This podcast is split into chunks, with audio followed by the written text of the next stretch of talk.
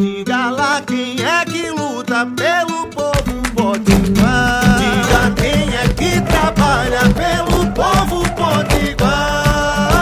Ela é a cara do povo da gente que levanta cedo, que trabalha muito e luta sem medo. Coração que não se cansa. O nome dela é trabalho, é. Mas pode chamar de Isolda Dantas. Olá, eu sou a deputada Isolda e quero conversar com você. Bom dia, boa tarde, boa noite.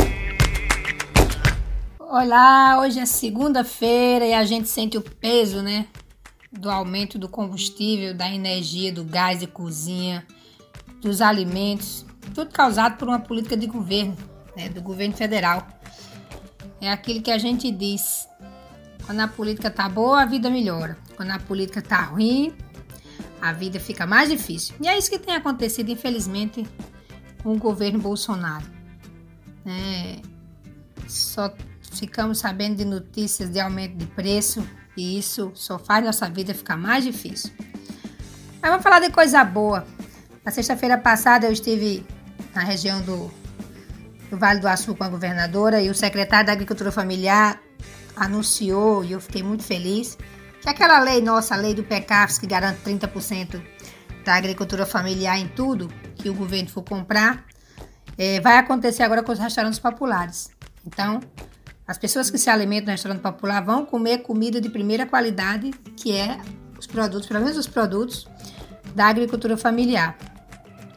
Esse é mais um passo, né? Que eu já disse que a nossa lei é, do PECAFS garante para a vida de cada um e de cada uma. É um orgulho ver nossa lei se tornar realidade, né? se tornar acontecendo no dia a dia. Isso é renda, é sustentabilidade, é economia saudável, né? é a lei do PECAFS. Um outro motivo que temos para celebrar é o acerto na gestão é, de Fátima é, com a pandemia. Final de semana, o Hospital Tarcísio Maia, aqui em Mossoró, nos deu outra grande boa notícia. Antes do governo Fátima, o Hospital Tarcísio Maia, você sabe, só tinha nove leitos de UTI. Pois é, agora são 30. 30 leitos de UTI e 5 leitos de semi-UTI. Significa salvar vidas. Quantas pessoas não morreram por falta de um leito de UTI aqui em Mossoró? E além desses 30 leitos de UTI aqui em Mossoró, que antes eram 9, ainda abriu leito em Paus Ferros, Açúcar e tudo isso. É, diminui a demanda aqui em Mossoró. Pois é, vamos seguindo aqui de boas notícias, é, celebrando a esperança e que nos dê força para a gente seguir lutando. Um grande abraço e uma boa semana para vocês. Isolda.